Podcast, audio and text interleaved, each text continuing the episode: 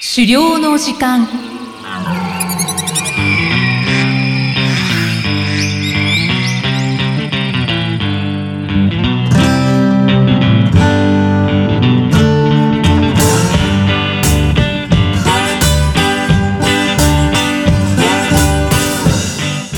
こんにちは、漁師の藤井久人です。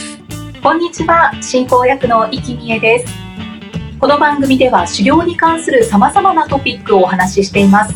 藤井さん、今回もよろしくお願いしまよろしくお願いします。す。さて、今回は猟銃所持を決めた理由についてのお話ということですね。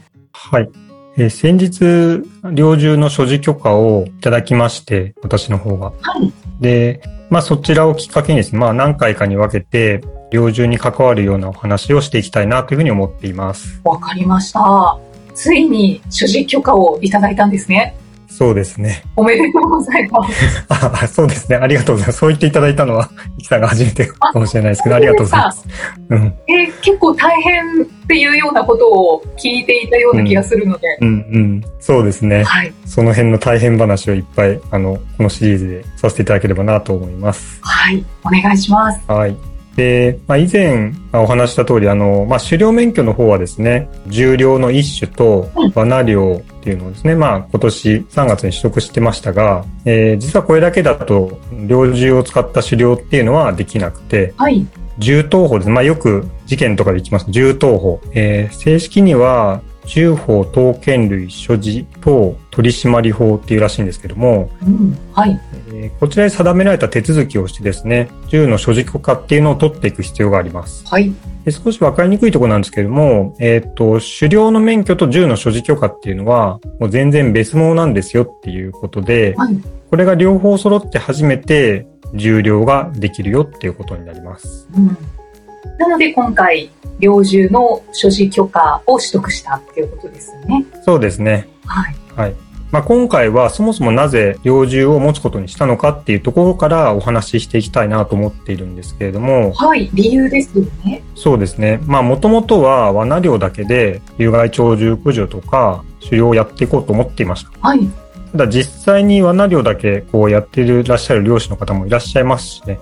特に日本は銃に対する規制が厳しい国ですので、はい。こう日本で生まれ育った普通の人だとあの大体自分で銃を持つっていう発想なかなかイメージとしてないと思うんですよね。うん、そうですね。でまあそれがあるきっかけでちょっと変わ私の場合変わりましてはい。でそれは何かどんな話かっていうとですねまあ私の住んでる地域だと、えー毎年秋に猟銃でカラスの駆除をやってましておー。まあ駆除も予定日があるので、まあ、予定が決まってるとですねは案内板が出たりとかするんですけれども、い。えー。うん。で、そういうの見たことはあってですね、はい。あ、この日にあるんだぐらいには思ってたんですけど、まあ、たまたま朝ね、里山をこう散歩してたらですね、駆除をしてるところにこう通りかかりまして、はい。まあ、そこであの実弾を撃ってるところがですね、ま あ、割と間近で見られるっていう経験を初めてしたんですよね。えー。漁師さんが銃を撃ってる姿を見たんですかそうですね。結構近くで見まして、うん。まあ、当然音もすごいですし、はい。結構衝撃を受けたんですよね、それに。あー、そうですよね。うん。で、この出来事で、こう、結構自分にとって最も身近な有害鳥獣駆除っていうのが、まあ実はこれなんだなっていうことがこう分かったんですよね。うん。まあ全国的には被害が多いのは鹿とかイノシシなんで、あのまあそちらに対してのこう意識が私の中では強かったんですけれども、はい。まず地元の農家さんの役に立つことを考えた方が、まあいいのかなっていうふうにその事件というか、あのそれを見たことでですね、思い始めたんですよね。あー。うん、で漁師の高齢化問題っていうのも、まあ、ここでも以前ちょっと出たことはありましたけども、まあ、頭では分かっているつもりだったんですけども、はい。まあ、実際にご年配の方がですねカラスの駆除をやってるんだなってことも見ていてすごい分かりましたしうん。で今後こういう対応できる人が不足していったらですね、まあ、地元の農家さんはきっと困るんだろうなとかっていうことも思ってですね、はい。まあ、であれば自分がやれるように、まあ、私も、まあ、もうちょっと年齢が下の層なので、まあ、自分がやれるようになってみようかなと、まあ、猟銃を持とうと、まあ、その時に決めたわけですね。うーん猟銃を持てば、うんあの、まあ、イノシシ、シカもそうですけど、うんまあ、カラスとかその身近な、うんああの鳥獣をこう駆除できるなと思ったんですね。そうですね。まあなんかもしかしたら持たなくても手伝えることがあるのかもしれないんですけども、はい、まあ、その時点でその場面では猟銃撃ってる人しかいなかったんで、はいまあ、お手伝いするとしたらそうなのかなっていうふうに思ったんですよね。だけどなんか幅は広がりそうですよね。そうですね。実際そうのふうに言われることが多いんで、うんうん。まあ、罠漁で極めるっていう道をちょっとね、考えてたところはあったんですけども、はいまあそういうふうにやってみるのもいいかなっていうことで、ちょっと方向転換をしたっていう経緯がありました。うんはい、で、実際のとこ、こう、猟銃の所持許可を取るのはですね、狩猟免許の何倍も大変なんですよね。ああそうなんですよね。うん、うん。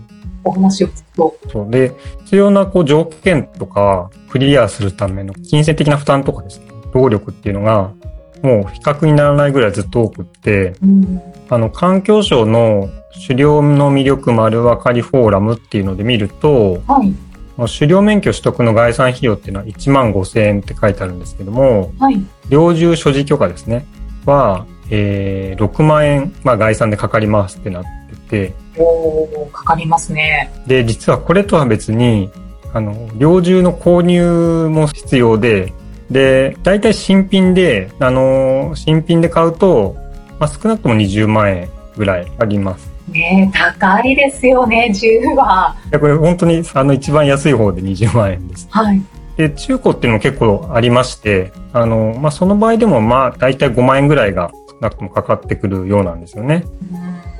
うんで、これと、これとプラスであの、取得にかかる期間っていうのも最短で半年ぐらいかかりますってことで、はいで、まあ、これはなかなか気の長い取り組みっていうことになるんですよね。そういう意味でも。そうですね。うん。本当にこう、猟銃を持って狩猟をするぞ、鳥獣被害をなくす ぞう、んそういうことを考えてしないと、ちゃんと取れないものですよね。うん、そうですね。まあ、狩猟っていう趣味としてやりたいって方もまあもちろんいらっしゃると思うんですけど、それでもやっぱり趣味で半年間何か事前準備するってなかなかないですよね。そうですね。こう、本当にちゃんと取り組もうっていう方じゃないと難しいかもしれないですね。うん、そうかもしれないですね。うん。で、詳しい手続きのところは次回以降で話していきますけれども、はい。えっ、と、まあ、こういう定められた手続きを踏んでいくためにはですね、まあ、警察署へ何回も足を運ぶ必要がありますし、あと、平日に開催される講習会を受ける必要もありますね。はい。で、それらをしっかりやったとしても、ご自身とか、同居しているご家族とか、あと生活環境などの条件によって許可されない場合もあるんですよね。へえ、そうなんですね。うん。なので、まあ、頑張って所持許可を、まあ、そうやって取得したとしてもですね、はい。さらにその、まあ、取得した後はですね、あの、所持に関わる義務とか、あと免許の期間っていうのもありますので、その期間の更新時に費用とか手間が継続してかかっていくというものになります。もう猟銃所持は免許になるんですね。そうですね、所持許可免許っていうのは。うん。ああ、そっか、更新が必要なんですね。うん。で、まあそういうこともあって、初めて所持許可を取ってもですね、まあ最初の免許期間終了時に更新しないで辞めてしまうって方も、まあ警察の方のお話だと結構いるんですよっていうことだったんで、うーん、なかなかやっぱりその、まあ取るのも大変だし、維持するのも大変ってことで、はい。うなかなか、な、なんていうんですかね、難しいものなんだなっていうふうに思います。ーん、本当ですね。うん、まあでもこれはやっぱ銃っていう危険な道具をですね社会の中で安全に活用していく利用していくために必要なことなんだろうなというふうに思いますし、はい。まあ、私の場合本当に手続きの過程でたくさんの方にお世話になりましたし、はい。うん、まあせっかくこうしてあの猟銃の所持許可をいただいたものとしてですね、まあ、しっかり安全にこう猟銃を使いこなせるようになっていきたいなというふうに思っています。普通にあの平日日中に普通にあのお仕事してるっていう状態からあの取得して維持するっていうのは相当あのご苦労が多いと思うんですね。うーん。だから、そういったところもいろいろ考えながら、所持許可っていうのを考えていく必要がありますし、まあもちろん、あの、あまりにもその所持にかかる手間のところがかかりすぎるんで、逆に言うと、その、本当に必要な場面、その有害鳥熟場でもそうですけど、人が足りないっていう現実もあると思うんで、はいまあそのあたりは、まあ必要最小限っていうとちょっと言い方が悪いですけども、少し必要な範囲なりを、えっとまあ、妥当な範囲はどの辺なんだろうなみたいなところもまあ考えていく必要あるんだと思うんですよね。うんう。ん、なので、まあ、そこは私も経験を積んでいく中で、まあ、そういう意見を持つようになればそういった発信もできればしていきたいなと思います。はい。ということで、今回は、猟銃所持を決めた理由についてお話しいただきました。はい、さて、この番組では、資料に関するご質問や番組へのご感想をお待ちしています。メッセージは、エピソードの説明文に記載の URL からお寄せください。藤井さん、今回もありがとうございました。ありがとうございました。